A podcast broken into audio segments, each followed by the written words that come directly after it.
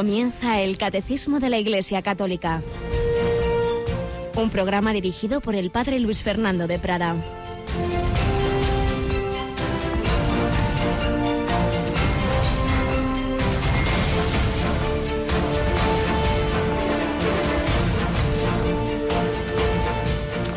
Sean Jesús, María y José. Muy buenos días, muy querida familia de Radio María. Bienvenidos a esta nueva edición en este día que ya va siendo de los últimos del mes de octubre, del mes del Rosario, de este mes en que estamos mirando a Nuestra Señora y por supuesto escuchando a nuestro Señor. Siempre debemos mirar el Evangelio del día. Es muy bueno por la noche, eh, el día anterior leerlo. Tenemos esa magnífica revista mensual, magnífica. Tenemos el Evangelio de cada año, de, que prepara el Padre Puch. En fin, tantos instrumentos que nos facilitan el que leamos ese Evangelio. Y hoy tiene una pregunta inquietante que le hicieron a Jesús. Señor, ¿serán pocos los que se salven? Jesús no dice si pocos y muchos. Jesús simplemente respondió, esforzaos en entrar por la puerta estrecha, porque muchos al final querrán entrar y ya no podrán. Señor, ábrenos. No sé de, de dónde sois. Y entonces será el llanto y el rechinar de dientes. No, no hay que tomarse la vida en broma.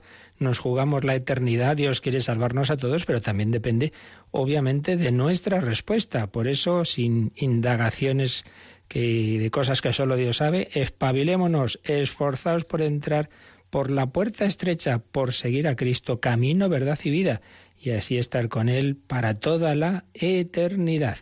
Pues vamos con este nuevo día en el que queremos seguir caminando con Jesús y con la Virgen María. Tenemos con nosotros a Rocío García. Buenos días, Rocío. Buenos días, padre, y a todos los que nos están escuchando de camino al trabajo. Ahí, Antonio, a Brígida, Carmen. Buenos días a todos. Claro que sí y recordándoles, como has hecho tú hace unos instantes, que en este nuevo día van a tener esa ayuda, esa compañía y ese prolongar la enseñanza de, de, Jesucristo. Precisamente el Evangelio del día, pues en cuanto acabe este programa nos lo explicará el Padre Horta con las otras lecturas que vienen en la misa de cada día y luego lo convertiremos en oración a María en ese rosario. Pero además, Rocío, hoy vamos a tener dos platos especiales. A las tres, un testimonio de un médico conocido, ¿verdad?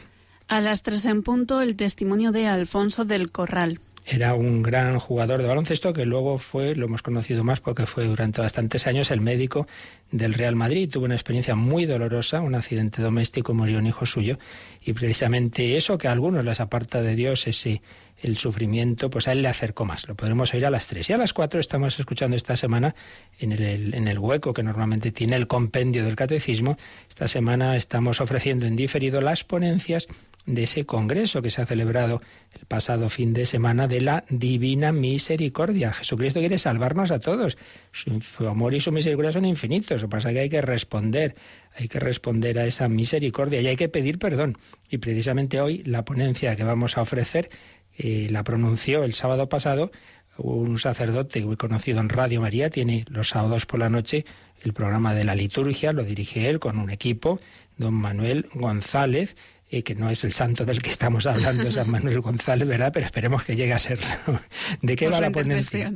Pues va a hablar a las cuatro en punto sobre la confesión, sacramento de misericordia. Así que no se lo pierdan, porque tenemos, claro, Dios quiere perdonar a todos, pero para eso hay que recibir el perdón, hay que pedirlo, y el camino principal, ordinario que el Señor nos ha dejado es la confesión a las cuatro de la tarde.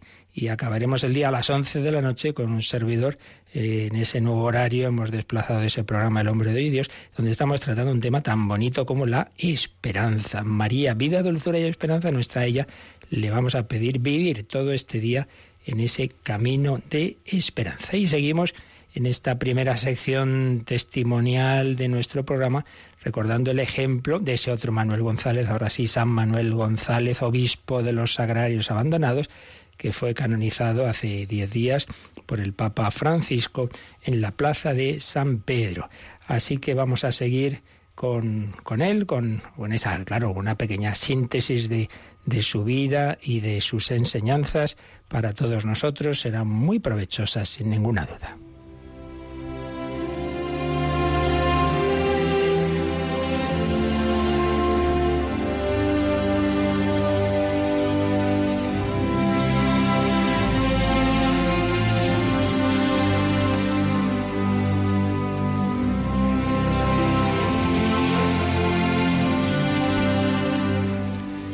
Manuel González, este joven, este niño que había nacido en Sevilla, que fue pronto seminarista, sacerdote y que tuvo el momento clave de su vida cuando como sacerdote eh, llegó a predicar una misión popular a un, a un pueblo y donde vio el sagrario abandonado, todo sucio de cualquier manera. Ya lo contábamos ayer, pero vamos a leer hoy los apuntes espirituales que, le hizo precisamente en torno a esa experiencia, cómo vivió ese, ese encontrar a Jesús abandonado, lo cual marcó toda su espiritualidad de, de acompañar a Jesús en el sagrario. Escribió esto.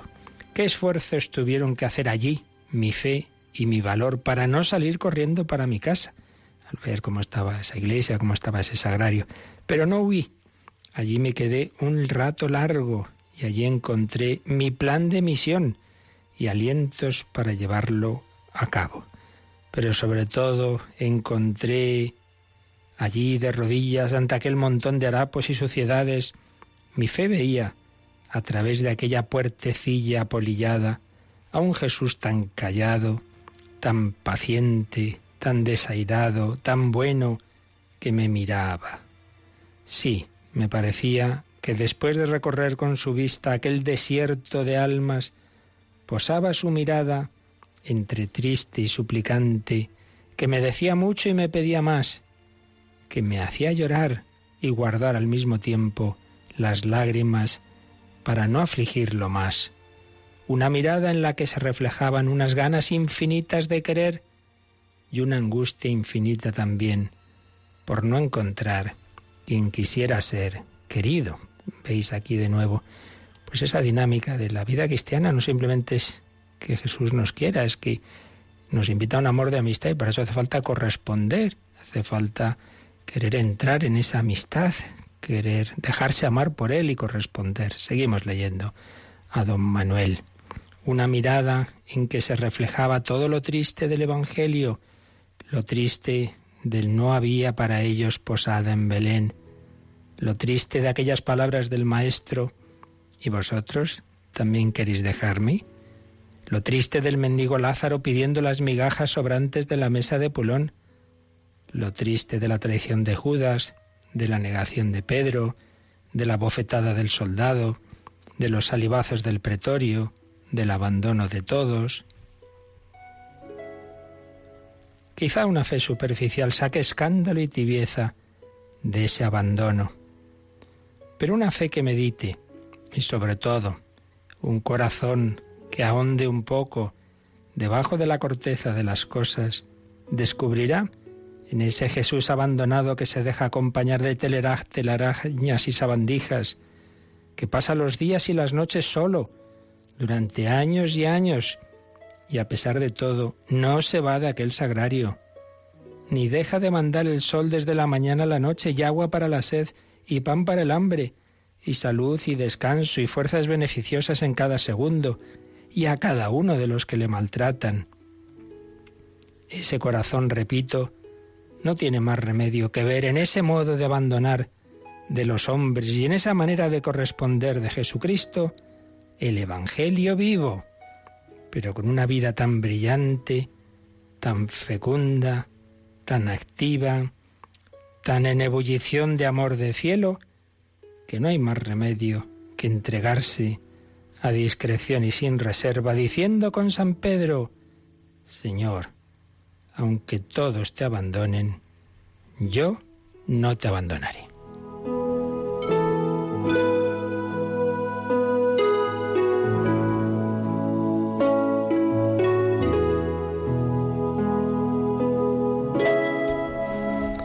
Todos, yo no, en vez de desanimarse, de lo que veía, de que los mismos sacerdotes tantas veces maltratamos a Jesús en ese regalo de la Eucaristía. En vez de desanimarse, digo, de ahí don Manuel sacó ese deseo de, de acostar siempre con Jesús, que aunque todos le puedan abandonar, él no quería hacerlo. No lo hizo toda su vida en torno a Jesús, toda su vida buscando adoradores. Y como ayer decíamos, no pensemos que esa profunda piedad eucarística le separaba de los hombres, todo lo contrario siempre se dan unidos. Lo hemos visto en nuestra época, en otra santa también canonizada recientemente, la Madre Teresa, como precisamente el amor a la Eucaristía le llevaba al amor a los pobres. Ayer recordábamos las muchas obras sociales que inició don Manuel, su, su caridad tan grande. Pero él también sufrió, como Jesús, que uno intentando hacer el bien amando, se encuentra al rechazo de los hombres. Y en aquellos años tristes, los años 30, tantas revueltas, pues la noche del 11 de mayo de 1931, no hacía un mes de haberse proclamado la República, que algunos presentan como maravilla de paz y democracia, sí, no había pasado ni un mes, estaban ardiendo iglesias en toda España, pues fueron a prender fuego una masa azuzada al Palacio Episcopal de Málaga, donde ya recordábamos ayer, ya era obispo, nombrado ahí en esa diócesis de Málaga, prendieron fuego con, con, con él y otras personas dentro, salieron por la puerta de atrás in extremis, eh, hubo quien les persiguió, de milagro que no los mataron, y bueno, visto el clima de tensión y la falta de garantías por parte de las autoridades, don Manuel tuvo que salir de esa ciudad que tanto quería y a la que ya nunca podría volver.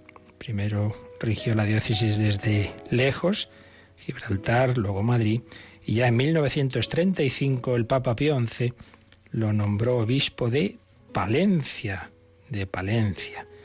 Y vi allí al entrar en Palencia hizo un bello discurso a, a los feligreses de allí diciendo, me ofrezco como pequeña hostia sonriente y quiero ser el vicario del corazón de Jesús en Palencia. Qué bonita manera de decir lo que es el obispo. Es el vicario, realmente el que gobierna es, es el Señor y por eso recordemos eso que Monseñor Monilla, que fue también obispo de Palencia, solía contarnos, que a él le daba mucha devoción, que don Manuel cuando se iba a acostar se quitaba, se quitaba el pectoral, esa cruz que llevan, ese crucifijo que llevan los obispos, y se lo ponía una imagen del corazón de Jesús como diciendo, bueno, yo me voy a dormir, pero eres tú el que tiene que seguir rigiendo la diócesis, yo soy solo tu vicario.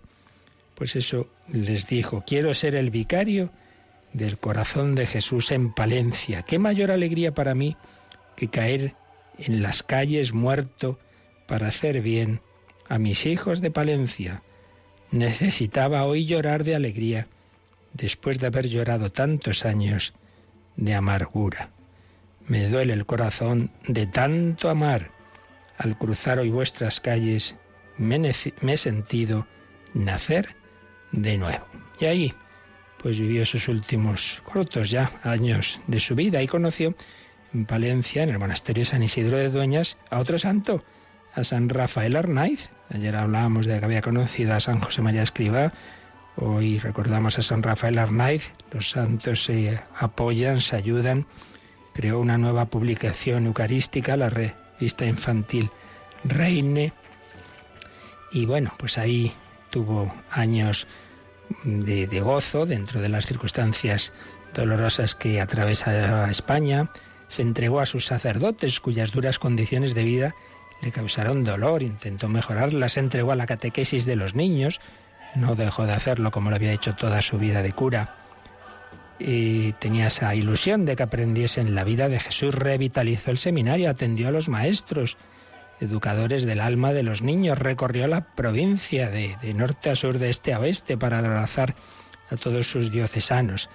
Y fallecería el 4 de enero de 1940 en un sanatorio de Madrid y está enterrado en la Catedral de Palencia, en la Capilla del Santísimo, cómo no y él mismo indicó lo que tenía la inscripción que había que poner en su sepultura. Pido ser enterrado junto a un sagrario para que mis huesos después de muerto, como mi lengua y mi pluma en vida, estén siempre diciendo a los que pasen, ahí está Jesús, ahí está, no lo dejéis abandonado. Es el gran mensaje de don Manuel, mañana seguiremos si Dios quiere, profundizando en él. Pero vamos a pedir al Señor por su intercesión y la de la Virgen María, que nos aprovechemos de ese gran regalo de Jesús que se ha quedado con nosotros, que es nuestro compañero de camino, que quiere llevarnos al cielo, pero para ello hay que ir de su mano. Nosotros no podemos solos. con Jesús, camino, verdad y vida, presente especialísimamente en la Eucaristía. Esto es mi cuerpo, con la Virgen María, que le ha dado esa humanidad, ese cuerpo a Jesús, podremos llegar a la gloria del cielo.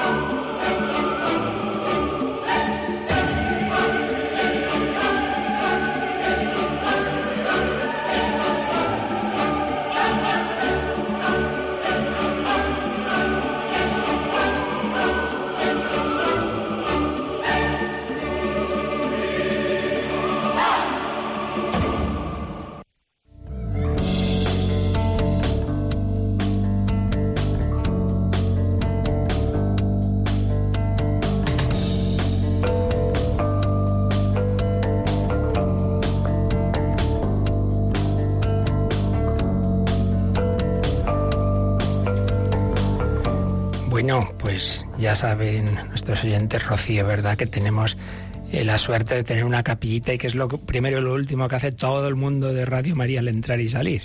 Pues al llegar saludar y ofrecer su programa y al salir dar gracias. Claro que sí, es una gran gracia, una gran suerte el que este lugar de evangelización, Radio María, tenemos esa capillita pequeña, pero muy pocholita, sobre todo después del último arreglo que se le ha hecho y que, bueno, el otro día pudieron verla a través de las imágenes de internet, la misa que retransmitíamos, que ofrecíamos por los bienhechores y todos los meses en la hora santa también, una pequeña capilla, pero lo importante es eso, que ahí está Jesús día y noche, ese 365 días se ha quedado con nosotros, que aprovechéis tantas iglesias donde cada uno viva, desde luego mucho más fácilmente que tantos lugares de, de misión en los que no es tan fácil tener una iglesia católica. Pues vamos adelante aprendiendo, recibiendo la enseñanza de Jesús. Estamos en esta parte del catecismo que nos va explicando mm, cómo se fue eh, cerrando el cerco en torno a Jesús. Los seguidores de Cristo, como San Manuel González, fueron perseguidos porque el maestro lo fue también. Y es que, pues la verdad, al que busca la verdad, pues le llena de alegría, pero al que la rechaza, al que prefiere sus propios egoísmos y sus propias ideas y sus propias malas costumbres, pues no le hace ninguna gracia. Y por eso la verdad hecha carne suscita oposición, signo de contradicción. Y es lo que estábamos viendo de cuáles fueron los motivos concretos de, de oposición a la enseñanza de Jesús. Y estábamos viendo, por un lado, la ley, eh, que le acusaban de cambiar la ley, ¿no? Jesús quería llevarla a cumplimiento. El templo le acusaron de quererlo destruir en absoluto. Quiso que hubiera reverencia en él. No convirtáis en un mercado la casa de mi padre, pero de nuevo lo anunció que el templo de Israel culminaba en él, porque todo en, en el Antiguo Testamento apunta a Cristo. Él es el nuevo templo. Destruid este templo y en tres días lo reedificaré. Ese templo se refería a su propio cuerpo, no al templo de Jerusalén, que sería destruido 40 años después, no por el Señor, evidentemente, sino por las tropas romanas. Y estábamos en el tercer apartado, que es el definitivo, es el decisivo. ¿Cuál fue el motivo mm, clave para la condena de Jesús? Bueno, pues claro, que él era el Hijo de Dios hecho hombre, que él estaba a ese nivel divino, que él era hombre, pero era Dios. Esta anuncia que veréis al Hijo del Hombre sentado a la derecha del Padre. Y eso será el motivo ya definitivo para la condena en el Sanedrín. Pero eso lo fue poco a poco el Señor diciendo a lo largo de su vida. Fue mostrando esa su divinidad con una serie de gestos y de palabras que hemos visto ya en bastantes momentos, pero que aquí ahora nos resume el catecismo para que veamos por qué, por qué fue esa, ese escándalo, esa oposición a Jesús. Una de las formas más claras en que Jesús estaba mostrando su divinidad era hacer algo que solo Dios puede hacer, que es perdonar pecados. Si el pecado es una ofensa a Dios, solo aquel que ha sido ofendido puede perdonarlo. Solo Dios. Bueno, pues vamos a ver cómo nos dice esto el número 589. Lo leemos, Rocío. Jesús escandalizó sobre todo porque identificó su conducta misericordiosa hacia los pecadores con la actitud de Dios mismo con respecto a ellos. Llegó incluso a dejar entender que compartiendo la mesa con los pecadores los admitía al banquete mesiánico, pero es especialmente al perdonar los pecados cuando Jesús puso a las autoridades de Israel ante un dilema, porque, como ellas dicen, justamente asombradas, ¿quién puede perdonar los pecados sino solo Dios? Al perdonar los pecados, o bien Jesús blasfema, porque es un hombre que pretende hacerse igual a Dios, o bien dice verdad y su persona hace presente y revela el nombre de Dios. Aquí está muy claro cuál fue el dilema ante Jesús, el signo de contradicción que había dicho Simeón. Si Jesús está haciendo cosas que solo Dios puede hacer como perdonar pecados, pues una de dos. O bien está haciendo algo muy malo, que es si, sin ser Dios ponerse como si fuera Dios y por tanto es una blasfemia, este hombre ha blasfemado y así será condenado, o bien es verdad. Y si es verdad, pues entonces, bueno, que muestre que eso es verdad, con sus signos, con los milagros, como en efecto hizo, bueno, y entonces tenemos que acogerle, tenemos que adorarle, tenemos que decir como el ciego de nacimiento, creo, Señor. Bien, pues vamos a releer este número, fijándonos ya con más detalle y las citas también que nos pone el catecismo. Jesús escandalizó porque identificó su conducta misericordiosa hacia los pecadores con la actitud de Dios mismo con respecto a ellos. Y es que recordaréis que ayer veíamos esos textos en que muchas veces decían, pero bueno, ¿qué hace comiendo con publicanos y pecadores? Si, si es un maestro de la ley, si es un hombre santo, si es un hombre de Dios, los hombres de Dios no se mezclan con la gente mala.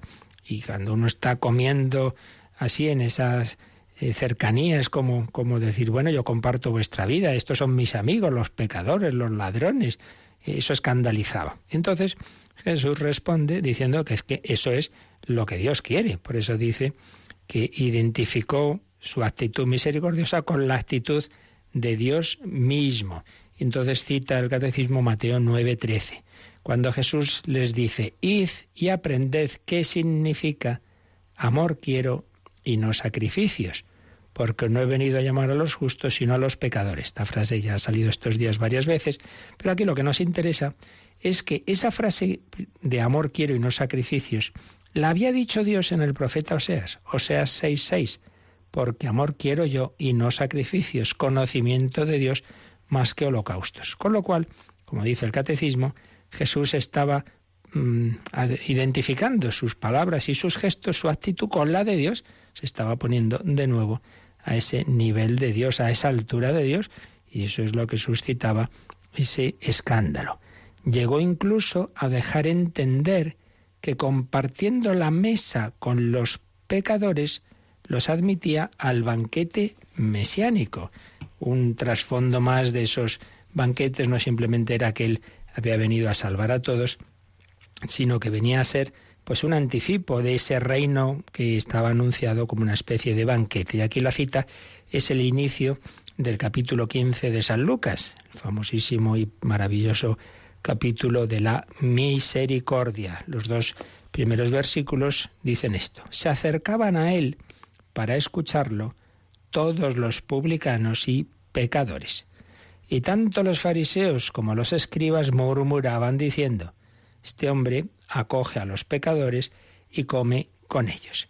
Pero si seguimos leyendo ese capítulo, nos vamos a encontrar la parábola del Hijo Pródigo. Entonces dice el catecismo que dio a entender que compartiendo la mesa con los pecadores los admitía al banquete mesiánico. Y ahí la cita que nos pone es Lucas 15, 22 a 32, que es cuando vuelve el Hijo Pródigo. ¿Y qué hace el Padre? Organiza un banquete.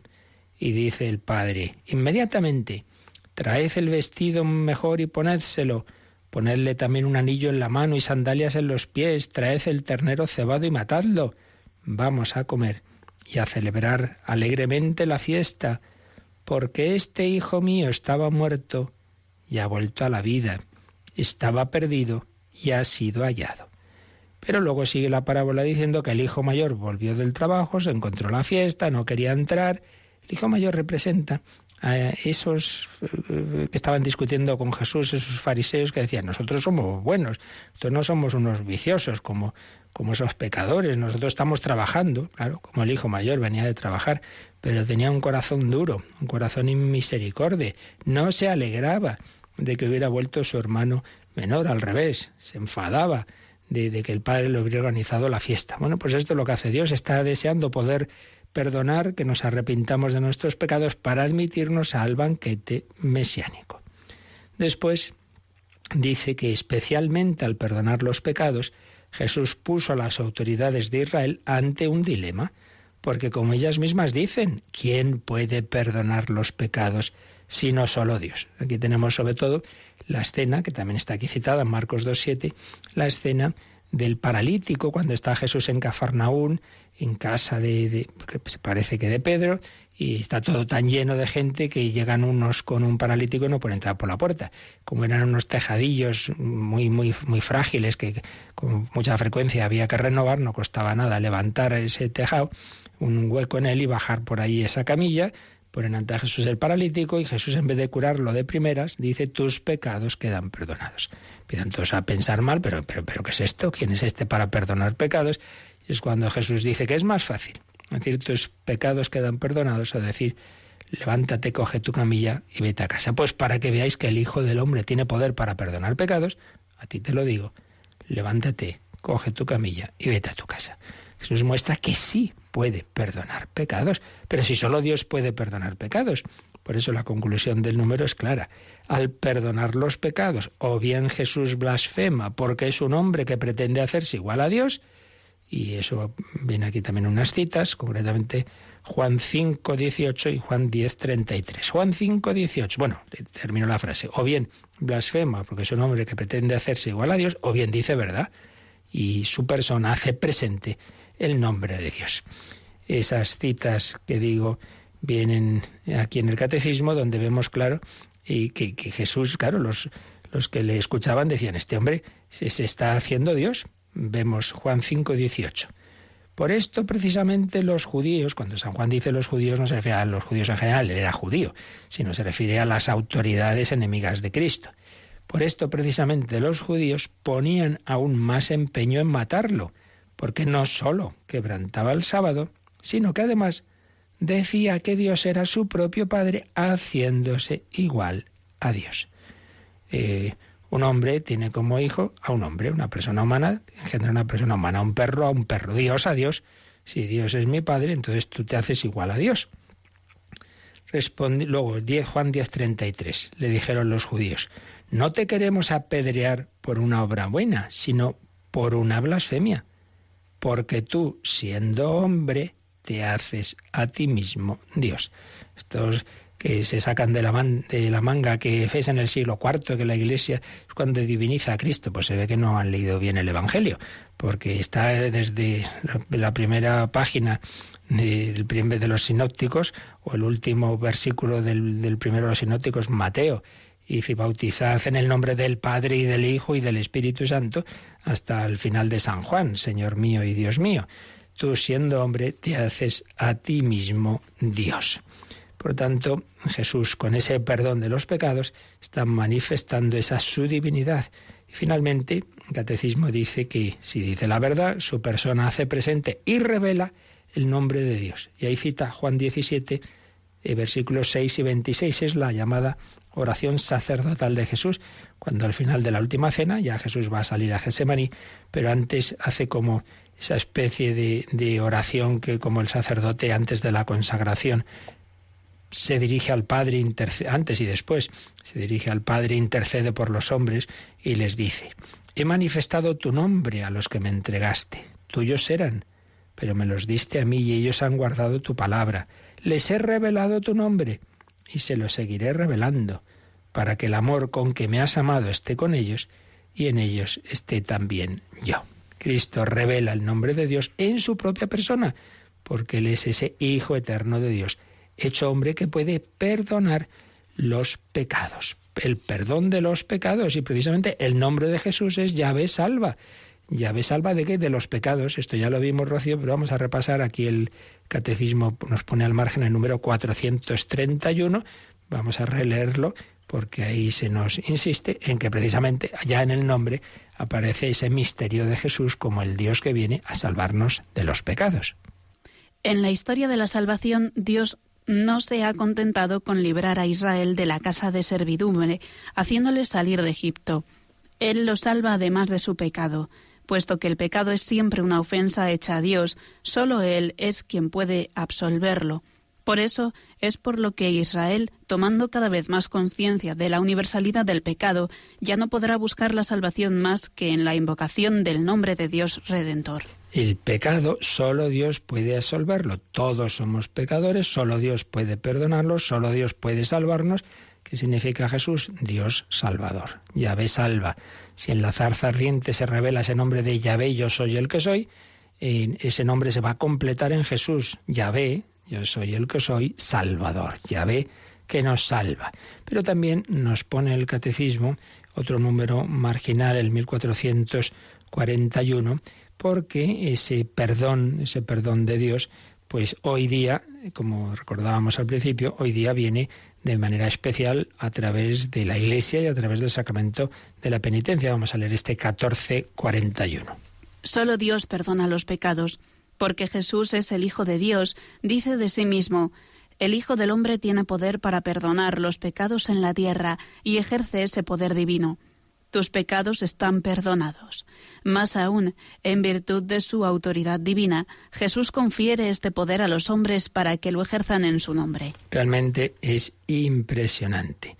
Eh, recuerdo una vez un hombre que, que se había confesado al cabo de, no sé, casi 30 años o así, y nos daba ese testimonio a varias personas, y entre ellas estábamos dos sacerdotes, y me acuerdo que se, nos cogía el brazo a los dos sacerdotes, y Padre, Padre, esta mano, esto, esto hace milagros. Yo cuando oí tus yo te absuelvo de tus pecados en el nombre del Padre y del Hijo y del Espíritu Santo. mis 30 años de, de, robos, de, de, divorcios, de maltrato de mis hijos, de fin, de todos esos pecados que nos había estado contando, dando testimonio de su vida desgarrada. Todo eso desapareció por esas palabras y por esta mano que hacía la señal de la cruz. Padre, ustedes no se dan cuenta ese milagro. Pues es verdad. En ese momento y en el de la consagración, cuando decimos esto es mi cuerpo, Ahí no habla el sacerdote como persona, ahí habla Cristo. Es el yo de Cristo, el yo de Cristo que nos asume. Por eso se dice que en esos momentos el sacerdote actúa in persona Christi. No soy yo, yo no te puedo, yo a ti no me has hecho nada, yo no te perdono a ti, yo te absuelvo, yo, pero el yo de Cristo de tus pecados, en el nombre del Padre y del Hijo y del Espíritu Santo. Y no es mi cuerpo el que vais a comer, obviamente, sino el de Cristo. Esto es mi cuerpo, tomad y comed. El yo del Dios Salvador hecho carne en Jesucristo, prolonga la encarnación en la Iglesia. Vamos a dar gracias y a dar gracias de esa prolongación especial de la que hablábamos a propósito de don Manuel González, con una canción que nos habla de ese sagrario, de esa Eucaristía, de ese sagrario donde Jesús se ha quedado para estar con nosotros, pues que nosotros nos hagamos presentes a aquel que se ha quedado presente para siempre entre nosotros.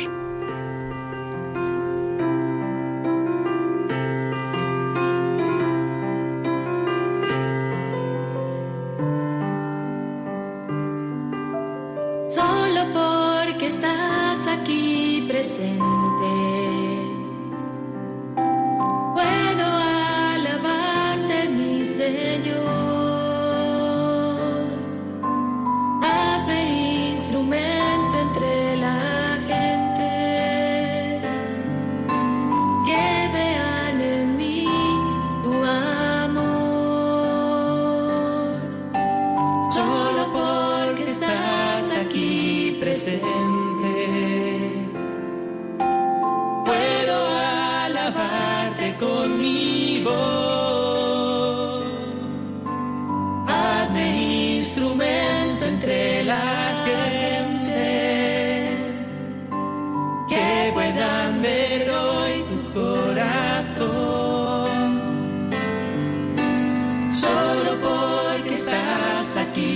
listen.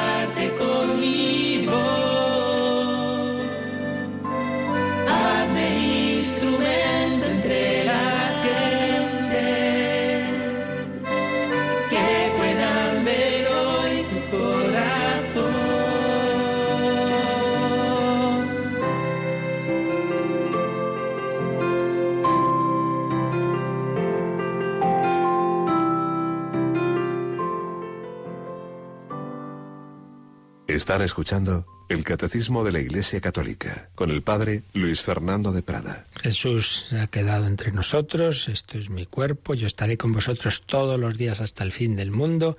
Jesús sigue diciendo tus pecados quedan perdonados, pero lo hace a través de ese sacramento en que asume la palabra de un hombre y a través de esa palabra dice yo te absuelvo, yo te perdono.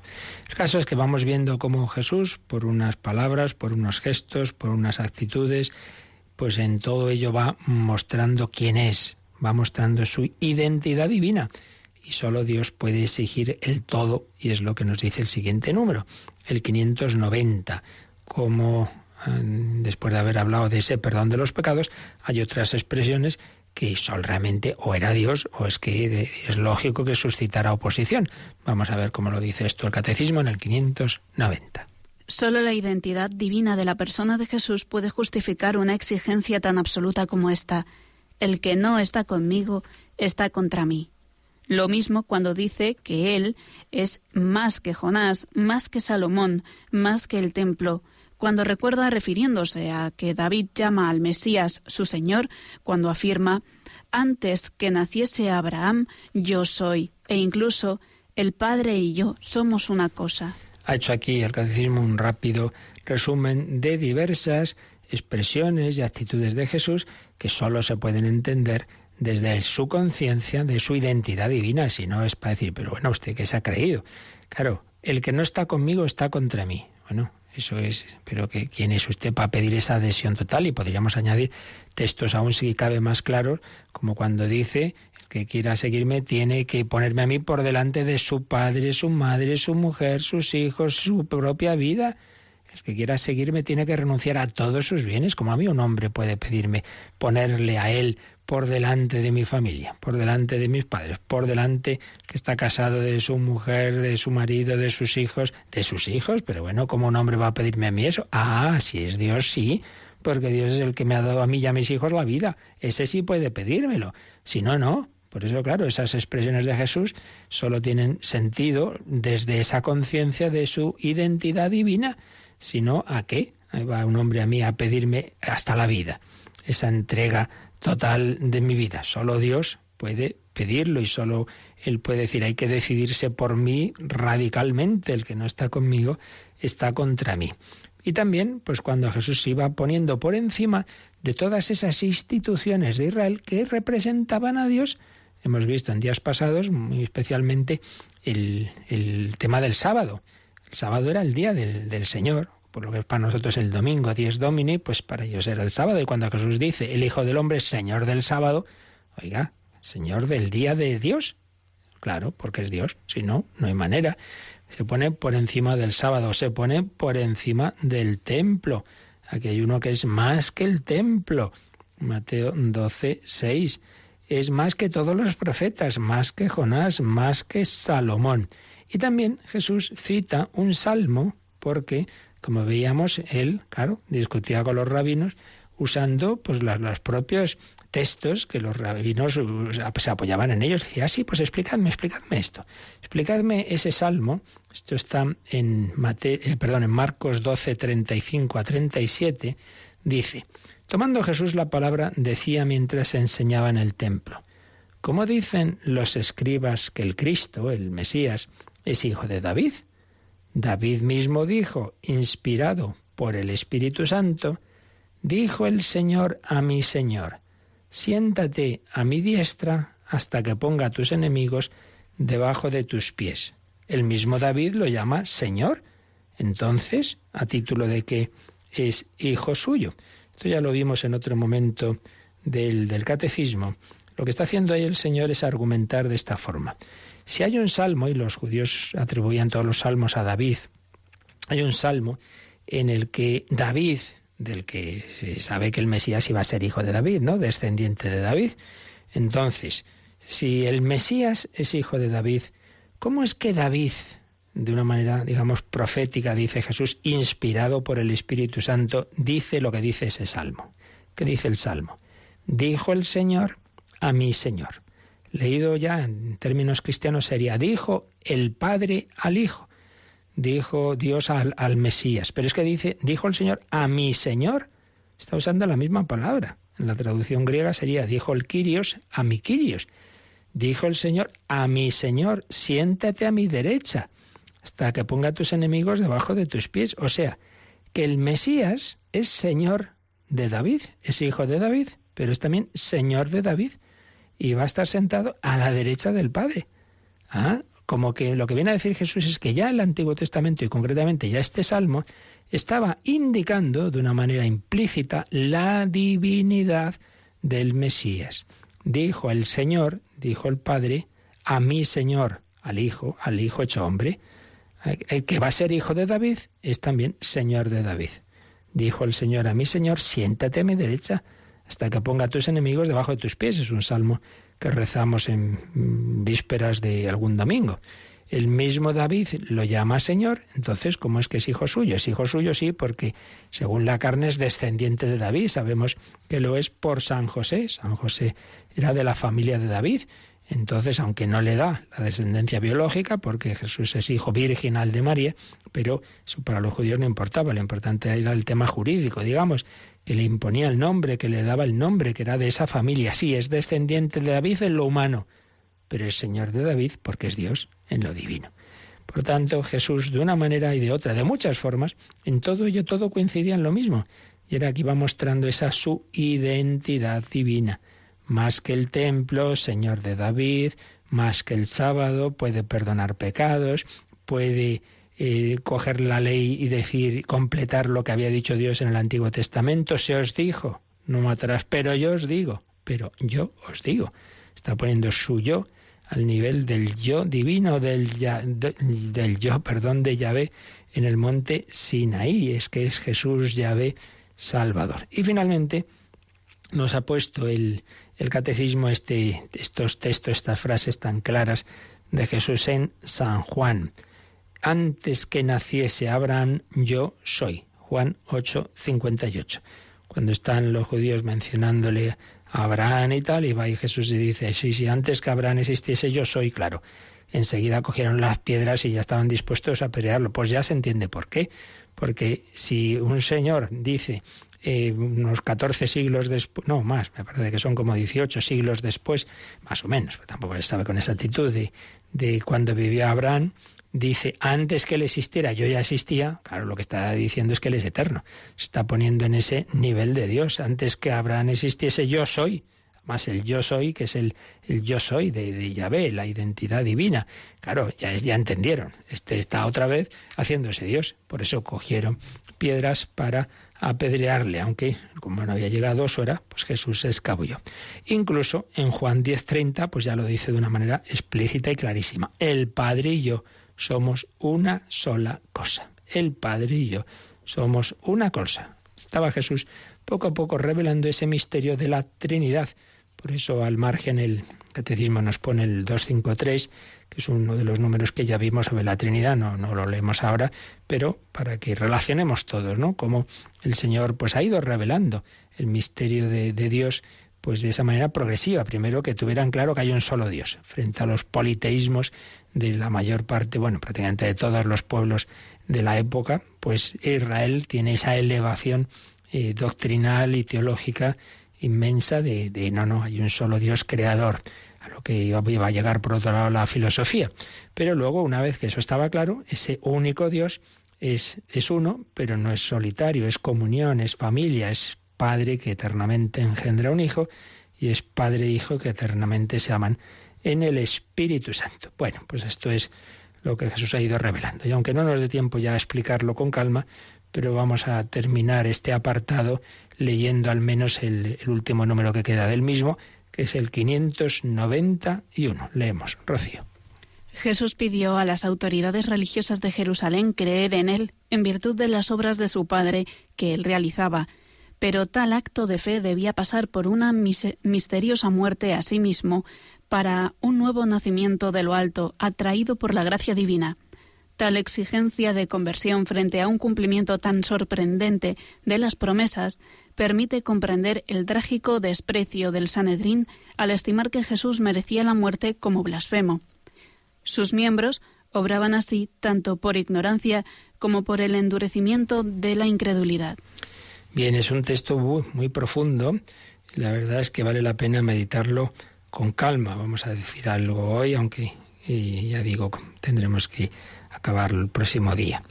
Eh, estamos viendo cómo, de una forma y de otra, lo que, resumiendo todo lo que es estos apartados, este apartado que hemos ido viendo estos días, en el fondo todo se resume en lo mismo, que Jesús fue a lo largo de su vida haciendo y diciendo cosas que iban manifestando que él tenía esa conciencia de su identidad divina. Es hombre, sí, pero su yo, su persona, es una persona que está en tal unión con Dios que es Dios el Padre y yo somos uno. Entonces, claro, eso era muy fuerte. Bien, que cualquiera puede aparecer por aquí y decir, oye, que yo soy el hijo de Dios. Bueno, muy bien, pues demuéstralo, ¿no? Bien, entonces lo que se nos dice aquí es que lo demostró. Lo demostró con una vida absolutamente por encima de lo normal, pero lo demostró también con obras que nadie, ningún hombre puede hacer. Resucitar a un muerto de cuatro días como Lázaro, o curar a un ciego de nacimiento, etcétera, etcétera. Son esas obras Dice, Jesús pidió a las autoridades religiosas de Jerusalén creer en él en virtud de las obras de su padre que él realizaba. Hombre, yo no pido que creáis así porque simplemente os lo digo. No, no es que estoy haciendo obras que manifiestan que lo que digo es verdad, que el Padre me ha enviado, si no yo no haría estas cosas. Esto aparece en varios lugares, pero sobre todo una vez más en San Juan, porque San Juan tiene ya esa perspectiva digamos, de repensar todo y caer en la cuenta de, esa lucha. Es, para San Juan es impresionante esa oposición que se ha generado en torno a Cristo. Ya desde el prólogo de su Evangelio, pues le impresiona ese de que vino la luz al mundo y las tinieblas no lo recibieron. Vino a su casa y su casa no lo recibió, vino a los suyos, los suyos no lo acogieron. Le impresiona esa, ese no acoger al Salvador, ¿no? Entonces, eh, pues aparece mucho y a lo largo de su Evangelio pues como que ya se va realizando el proceso que va a ser definitivo en, al final en la pasión de Cristo, en el Sanedrín, pero es un proceso, es un, todo una, diatriba, ¿no? Durante todo el Evangelio del Señor mostrar su amor, su misericordia, su, omnipotencia, y unos lo creen y otros no. Aparece especialmente, ayer lo veíamos, en ese capítulo 9 de San Juan, con la curación del ciego de nacimiento. Entonces Jesús pide creer en virtud de las obras de su Padre, que él realizaba. Juan 10, 36 a 38. Vamos a leerlo. ¿Cómo decís vosotros de aquel a quien el Padre ha consagrado y enviado al mundo, tú blasfemas porque he dicho soy hijo de Dios? Si no realizo las obras de mi Padre, no me creáis. Pero si las realizo, aunque a mí no me creáis, creed en esas obras para que sepáis y conozcáis que el Padre está en mí y yo en el Padre. Entiendo que digáis blasfemas porque te dices Dios. De bueno, pero es que estoy haciendo obras que solo Dios puede hacer. Entonces, si no me queréis creer a mí, fijaos en esas obras. Entonces, creed al Padre que está actuando en mí. Claro, es, bastante lógico, ¿no? Este, este argumento.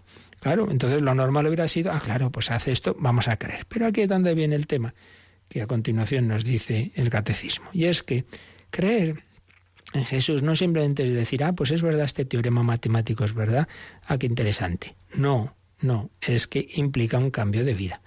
Es ya fiarte de otro, es poner tu apoyo en otro, es ponerle a él por encima de todo, como antes decíamos, por encima de lo que más quieres, por encima hasta de tu propia vida, claro. Eso no es aceptar un teorema matemático que no cambia mi vida. Eso me va a dar igual. El teorema al principio de Arquímedes, si es verdad o no que lo es, pues eso no, no afecta a mi vida, no afecta a mi moral, no tengo que cambiar de vida. Pero si Jesús es Dios, pues eso sí, eso sí, porque Jesús no es un mero maestro de espiritualidad para sentirme bien, como hay tantos al uso hoy día, sino que nos da toda una forma de vivir. Y claro, esa forma de vivir implica cambios en la que muchas veces tenemos. Y entonces, como no hay peor ciego el que no quiere ver, pues lo que uno no quiere que sea verdad, pues ya se las apaña para oscurecer la vista y no verlo. Y ahí es donde está el problema. Que muchas veces no nos hay gente que no se ha convertido que no cree porque no le ha llegado esa oportunidad, esa gracia, pero otros muchos es pues porque no les interesa. Entonces mejor no preguntar mucho, mejor no indagar, mejor no rezar, no sea que me encuentre con Dios. Ah, claro, eso ya es otra cosa. Y ahí es donde está el problema, que muchos no querían creer porque, dice también el Evangelio, recibían gloria unos de otros y entonces el creer en, Dios, el darle en el Dios hecho carne en Cristo, el darle gloria a Él, implicaba perder su soberbia, su autosuficiencia, sus privilegios, etcétera, etcétera, etcétera. Esto es lo que va a explicar este número, pero como es muy importante lo que viene ahí, vamos a dejarlo ya para mañana. Vamos a quedarnos agradeciendo al Señor su amor, su, misericordia, como nos ha ido revelando el misterio de Dios. Vamos a pedir ser humildes, no encabezonarnos tampoco nosotros en nuestras ideas, en nuestras actitudes, sino a abrirnos a Dios, aunque no lo entendamos. ¿Cómo vamos a entender al Dios infinito en nuestra cabecita?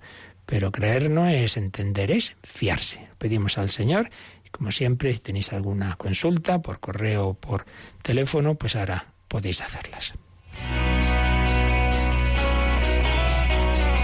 Participa en el programa con tus preguntas y dudas. Llama al 91 153 8550. También puedes hacerlo escribiendo al mail catecismo arroba radiomaria.es. Catecismo arroba radiomaria.es.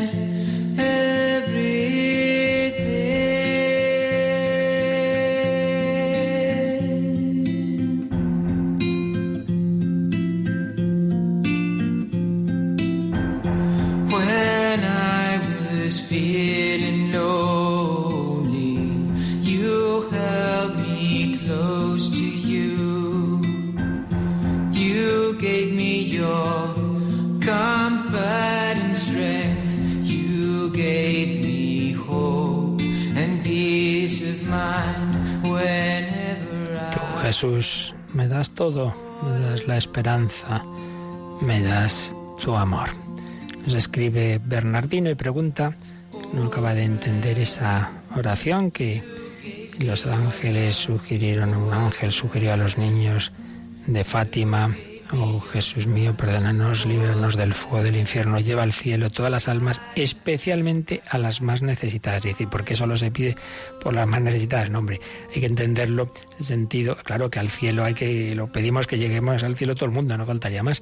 Pero cuando se dice especialmente a las más necesitadas es como ayuda especialmente, claro, al que está más apartado, dale una gracia de, de conversión que necesita más, ese que está más lejos, que es que, no está en el camino, pues es lo que quiere decir, ¿no? no que no recemos por todo el mundo. Todos necesitamos la gracia de Dios, todos, nadie se salva por sus fuerzas.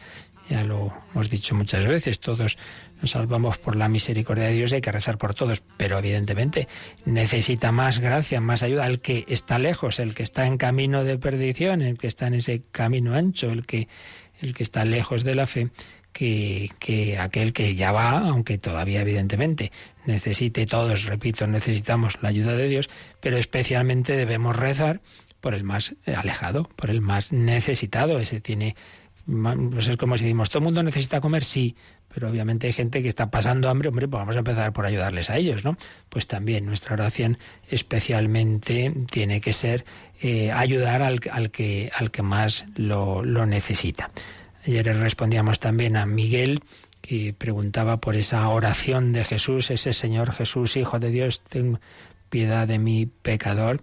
Y me vuelve a escribir diciendo que, que, está leyendo ese librito que yo también mencioné ayer, El Peregrino Ruso. Es una oración, es una práctica sobre todo de origen oriental, pero como ayer dijimos, muy muy provechosa para todos, que en nuestro interior nos acostumbremos a repetir una ejaculatoria como esta, ¿verdad?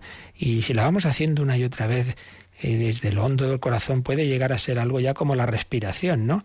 Señor Jesús, Hijo de Dios, ten piedad de mí, ten compasión de mí, que soy un pecador. Bueno, pues en esa actitud vamos a intentar vivir este día, pero recordemos, Jesús está en todos los sagrarios, intentemos visitarlo, intentemos hacernos presentes a aquel que lleva 20 siglos en la tierra, en esa presencia eucarística. En todos los sagrarios del mundo late un corazón humano, es hombre y es Dios.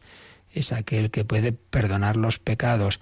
Él se ha hecho presente en la Eucaristía a través de un hombre que dice, esto es mi cuerpo, y Él te quiere, te quiere perdonar los pecados a ti y a mí, a través de otro hombre que dice, yo te absuelvo. Es un milagro. Yo divino de Cristo asume el yo humano de un hombre débil y pecador para hacerse presente en la Eucaristía, para hacer presente su perdón y su misericordia. De ello recuerdo, nos va a hablar a las cuatro de la tarde, tres en Canarias, el padre Manuel González López, gran liturgista, eh, emitiendo en diferido esa ponencia que tuvo el otro día sobre el sacramento de la misericordia, sobre la penitencia, a las cuatro de la tarde, antes a las tres, el testimonio del doctor Alfonso del Corral. Pues vamos a pedir a la Virgen, van quedando pocos días del mes del Rosario, que también la tengamos muy presente, que nos ayude a seguir caminando hacia el cielo. Señor, serán pocos los que se salvan, espabilaos, eh, daos prisita, no os descuidéis, que hay que, que eso es lo importante en la vida, que al final de la jornada, aquel que se salva sabe y el que no, no sabe nada. La bendición de Dios Todopoderoso, Padre, Hijo y Espíritu Santo, descienda sobre vosotros. Alabado sea Jesucristo.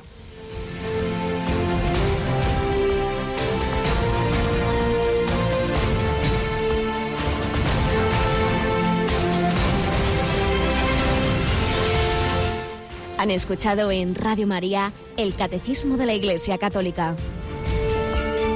Un programa dirigido por el Padre Luis Fernando de Prada.